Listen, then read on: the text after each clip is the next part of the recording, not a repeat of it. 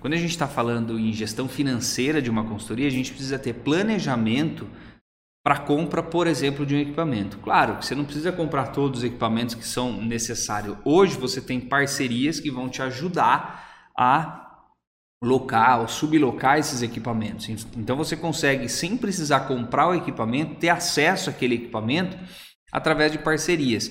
Mas isso precisa estar dentro de um planejamento se você pretende, por exemplo, comprar. Você precisa ter um planejamento de no mínimo seis meses dali para frente para saber, poxa, peraí, qual é o valor do equipamento? Qual é o custo desse equipamento?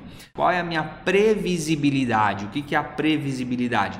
É o quanto eu vou ter de faturamento de entrada para os próximos seis meses. E aí eu começo a analisar que tipo de investimento eu vou fazer no meu negócio.